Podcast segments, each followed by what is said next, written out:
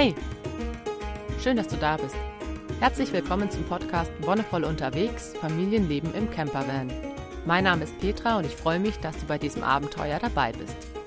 In der heutigen Folge spreche ich über unsere Entscheidung, trotz Corona wegzufahren. Oh Gott, oh Gott, es ist ein moralisches Dilemma. Es war eins für uns und es war ganz, ganz schwierig, diese Entscheidung zu treffen. Und ich möchte dich heute einfach teilhaben lassen, weil wir sind unterwegs. Ja, trotz Corona und ich möchte dir ein bisschen erklären, warum, vielleicht auch so ein bisschen als Rechtfertigung für mich selbst und daran ein bisschen aufzeigen, wie wir Entscheidungen treffen, auch wie wir Entscheidungen hier in unserem Busleben jetzt treffen. Wir sind jetzt seit drei Wochen unterwegs. Es ist ähm, April und wir haben diese Entscheidung ja eigentlich schon im März getroffen, als es mit diesen ganzen Corona-Einschränkungen losging, weil wir haben, denke ich, auch eine klein bisschen besondere Situation. Wir haben ja seit ähm, einigen Mon Monaten, fast schon seit einem Jahr, diese Reise geplant und wir hatten ja tatsächlich alles abgerissen. Also ich habe meinen Job nicht gekündigt, sondern ich habe die Elternzeit beantragt. Stefan ist ähm, tendenziell arbeitslos, beziehungsweise der hat ja auch noch Elternzeit, aber keinen Backup-Job sozusagen. Und wir haben auch zum 31.03. unsere Wohnung gekündigt. Das heißt, ähm, wir hatten schon ja relativ lange wussten wir, dass dieses Datum einfach ein sehr entscheidendes ist, dass wir zu diesem Datum auf jeden Fall eine Veränderung anstreben und dass es wahrscheinlich in diese Richtung geht, dass wir dann wegfahren. Bis Mitte März war das auch alles wunderbar und war nie irgendwie hinterfragt. Wir wussten, okay, wir fahren einfach im April noch ein bisschen durch Deutschland, besuchen noch Freunde und Freundinnen in verschiedenen deutschen Städten, weil auch Deutschland hat schöne Ecken und manchmal findet, ja, oder manchmal merkt man es gar nicht so, wenn man immer so in seinem eigenen Dunstkreis ist. Und dann wollten wir uns Mitte, Mitte, Ende April auf den Weg nach Dänemark, Schweden, Norwegen machen. So, wie ist es jetzt denn tatsächlich gekommen? Tatsächlich ist es so gekommen, dass Corona kam. Okay, ja, ähm, scheiße, klar. Ich finde, es ist ein unglaublich wichtiges Thema und ich finde es unglaublich wichtig, dass man sich auch mit dieser Sache auseinandersetzt, dass man da selber einen Standpunkt zu findet. Ich finde zum Beispiel, so wie es bei uns in Bayern gehandhabt wurde, war ziemlich ähm, bescheuert, muss ich sagen. Also, dass ähm, unser Ministerpräsident da so ein bisschen den Alleingang gemacht hat, dass der um 12 Uhr mittags gesagt hat, morgen machen die Baumärkte zu, was dazu geführt hat, dass am Nachmittag nochmal ein unglaublicher Sturm auf die Baumärkte war. Ähm, ja, kleinere Sachen. Ich finde es gut, dass es verschiedene Beschränkungen gibt. Ähm, also, ich habe auch viele Artikel gelesen, auch mich in unterschiedlichen Quellen informiert. Gerade sowas wie Schulschließungen oder Kitaschließungen Schließungen sind wirklich gut und wichtig, weil da die Leute auf engem Raum zusammensitzen. Auch dass Großveranstaltungen abgesagt werden wurden, dass es immer noch abgesagt wird, ist super gut. Ich finde es total schade, weil auch wir hatten eigentlich eine Abschiedsparty geplant. Ist leider auch ins Wasser gefallen. Wir haben uns letztendlich nicht wirklich verabschieden können, was total traurig war. Also gerade für die Kinder, die wollten so gerne auch nochmal ihre Kindergartenfreundinnen und Freunde sehen. Hat einfach nicht geklappt war echt blöd, aber es war einfach notwendig. Es sind ein paar dann noch so auf dem Kaffee über den Zaun, wie es so schön heißt, dann vorbeigekommen und wir haben uns äh, bemüht, möglichst wenig Kontakte irgendwie zu haben. Das hat ganz gut funktioniert. Ich meine, klar muss man einkaufen und so weiter. Aber was ich auch ein bisschen problematisch fand, war diese Begrenzung, dass man zum Beispiel eben nicht mehr rausgehen sollte, diese Ausgangssperren. Also wirklich, dass man nur noch unglaublich notwendige Besorgungen machen soll und sowas. Ich habe auf dem Hauptkanal auf Wonnevoll Entspannung Yoga Lifestyle eine Folge dazu gemacht, was ich generell von Corona, ja, mit den Umgang, mit den Maßnahmen, was ich davon halte. Und ich finde, dass Deutschland einen sehr, sehr extremen Weg gegangen ist. Und ich fand es ganz spannend, weil ich ja Freunde in Schweden habe und Schweden das krasse Gegenteil ist. Also hier gibt es keine Schulschließungen. das Leben ist relativ normal. Es sind ein paar Restaurants, die zu haben, aber ansonsten gibt es hauptsächlich Verhaltensregeln. Überall wirst du mit Schildern darauf hingewiesen, Abstand zu halten, dass du in die Armbeuge niest. Wirklich auf jeder Toilette, egal ob es äh, in einem Restaurant ist, was öffentlich ist, egal wo du bist, überall sind Schilder, die dich darauf hinweisen. Und in Schweden, das ist ja auch das, was äh, auch teilweise kritisiert wird, geht das Leben weiter. Und es ist ganz spannend zu sehen, wie die Leute einfach damit umgehen. Wie haben wir jetzt aber diese Entscheidung getroffen? Also wir standen auf jeden Fall Mitte März da und haben uns erstmal gedacht, okay, scheiße. Eine Grenze nach der anderen macht dicht. Dänemark fällt schon mal raus, ähm, Norwegen fällt schon mal raus. Äh, was machen wir?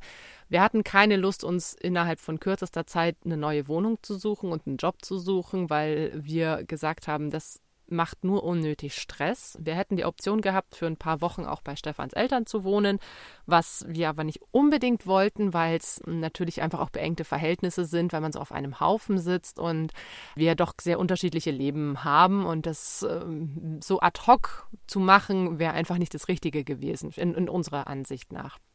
Also haben wir beschlossen, okay, wir werden unsere Reise mal planen, so wie wir es, also die restlichen Wochen im März, die wir noch zur Verfügung hatten, waren ja intensive Reiseplanung. Wir werden da auf jeden Fall dran festhalten und einfach schauen, wie es läuft. Und wir sind dann am 8., 7., 8. April, haben wir die Entscheidung getroffen, okay, wir fahren nach Schweden, einfach weil die noch offen sind und weil wir uns auch mal wirklich dieses andere Extrem angucken wollten. Und warum, wieso, weshalb, ah, und es heißt doch immer Stay at Home und ja, Stay at Home, aber unser Zuhause ist de facto unser Bus. Und wenn du kein anderes Zuhause hast, wo sollst du dann bleiben? Also ich meine, ich kann mich natürlich auch mit meinem Bus in Deutschland irgendwo hinstellen aber ob ich, wenn ich die Wahl habe, mich in Deutschland irgendwo hinzustellen, wo das Leben sehr stark eingeschränkt ist, wo ich wahrscheinlich damit rechnen muss, dass ich jeden Tag irgendwie von der Polizei äh, gefragt und aufgegriffen werde, oder die Variante Schweden, wo es eigentlich egal ist, ob du auf einem Parkplatz irgendwo mitten in der Pampa stehst, weil eh kein Schwein vorbeikommt. Deswegen war Schweden für uns auch so dieses Ziel dann der Wahl, weil wir wussten, okay, es gibt einfach sehr, sehr viele verlassene Stellen in Schweden. Ich meine, das ist ein sehr großes Land und hat gerade mal so viele Einwohner wie Bayern. Und wir haben immer die Möglichkeit, uns fernab von Städten oder von der Zivilisation einen Platz zu suchen, dadurch, dass wir autark stehen können. Das war für uns der, das entscheidende Argument, dass wir gesagt haben, okay, wir können ohne Campingplatz, ohne irgendwie Stromanschluss, können wir eine Woche irgendwo stehen. Nach einer Woche müssen wir sowieso wahrscheinlich einkaufen und dann kannst du auch wieder dein, dein Wasser auffüllen oder keine Ahnung was machen. Und Einkaufen ist sowieso jetzt im Bus äh, eine viel entspanntere oder, naja, wie soll ich sagen, eine Corona-gerechtere Variante, weil wir wirklich jetzt Großeinkäufe machen. Vorher war es so, dass ich doch fast jeden Tag einkaufen gegangen bin, weil ich Obst und Gemüse einfach immer so frisch wie möglich kaufen wollte und weil wir den Laden um die Ecke hatten. Jetzt ist es so, wir kaufen ein oder vielleicht maximal zweimal die Woche ein und dann halt einfach richtig viel, damit wir über eine Woche rumkommen. Das heißt, wir haben hier auch schon mal die Kontakte reduziert, dadurch, dass wir weniger einkaufen. Dann haben wir natürlich auch gesagt, okay, wir werden so wenig Campingplätze wie möglich ansteuern. Ähm, dadurch, dass wir jetzt ein bisschen früher als geplant losgefahren sind, waren wir anfangs doch noch auf Campingplätzen, einfach weil wir bei uns mit dem warmen Wasser, mit der Aufbereitung und so weiter, wir wollten einfach warm duschen, weil es draußen noch kalt ist. Und das war uns einfach ein bisschen zu stressig mit unserer Variante, die zwar funktioniert, aber für fünf Leute dann doch einfach super aufwendig ist. Und deswegen haben wir gesagt, okay, so ein, zweimal die Woche auf dem Campingplatz, dann irgendwo wirklich hinstellen, einen Platz suchen, wo du wirklich gut weit weg bist von anderen Campern und Camperinnen. Und dann hat es auch sehr gut funktioniert.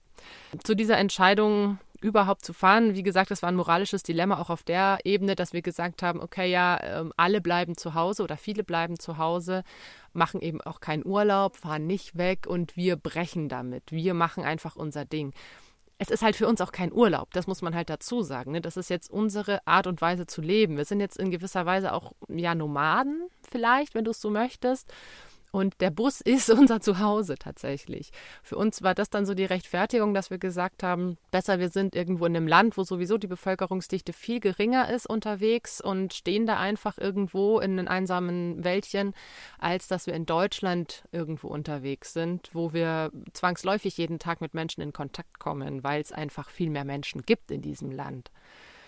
Das war, wie gesagt, für uns auch echt ähm, schwierig und wir wussten auch nicht, ob wir es schaffen. Wir sind dann in einem Rutsch von Augsburg bis äh, Brandenburg gefahren und haben dann in Brandenburg gepennt. Und am nächsten Tag sind wir dann mit der Fähre Rostock-Trelleborg nach Schweden rüber.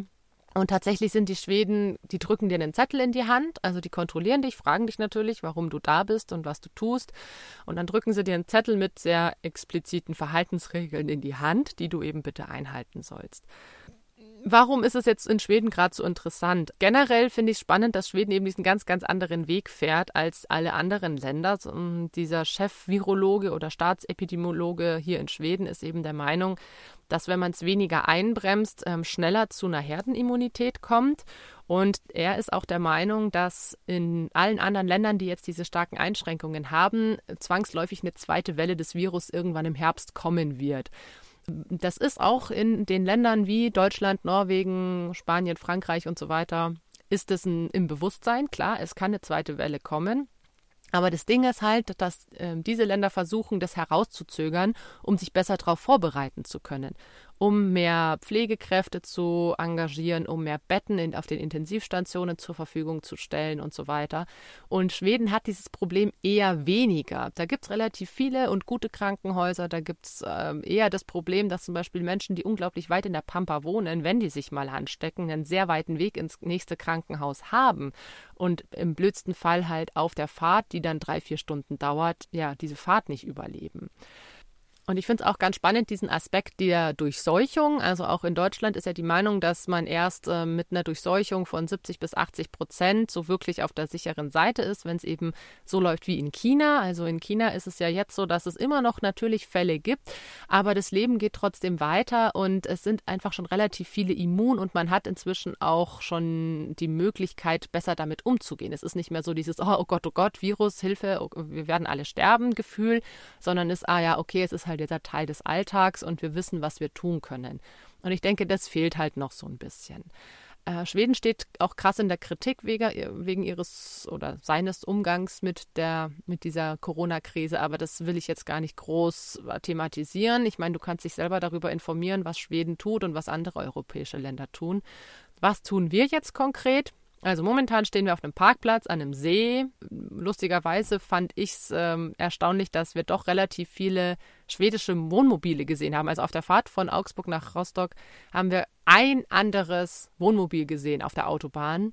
Und hier in Schweden kommen uns doch täglich mehrere entgegen. Also die Schweden reisen schon noch ein bisschen rum. Klar, auch gibt, hier gibt es diese Empfehlung, das eigentlich nicht zu tun und keinen Kontakt zu haben. Es hängt viel damit zusammen, wie sehr sich die Leute dran halten und wie sehr nicht. Und wir versuchen wirklich, auch wenn es schade ist, so wenig Kontakt wie möglich zu haben. Eigentlich wollten wir ja in diese Länder, um auch andere Gemeinschaften kennenzulernen, um ein bisschen bei Workaway zu helfen, also einem Portal, wo Leute Projekte haben und arbeitende Menschen suchen oder Leute, die helfen können. Da wollten wir auch ein paar Sachen eigentlich ansteuern, haben aber das jetzt alles ein bisschen rausgezögert. Das heißt, wir sind jetzt gerade wirklich allein unterwegs. Für uns ist das aber wirklich eine Art und Weise, damit umzugehen, die für uns auf jeden Fall okay ist. Weil ich habe erst letztens mit meiner Mom telefoniert, Deutschland ist echt krass durch diese Restriktionen, dass du eben nicht mal mehr äh, auf dem Spielplatz kannst, dass du theoretisch nicht mal mehr spazieren gehen kannst, wenn du nicht einen triftigen Grund dafür hast. Und dadurch, dass wir keine Wohnung, also wir haben zwar einen Wohnsitz in, in Deutschland, aber keine Wohnung, das äh, macht das alles natürlich um einiges komplizierter, wenn du dich nicht draußen aufhalten darfst, aber keine richtige Wohnung hast. Bitte, niemand sollte mich jetzt falsch verstehen. Also du kannst jetzt wirklich auch gerne denken, ja, äh, irgendwie schon ein bisschen egoistisch.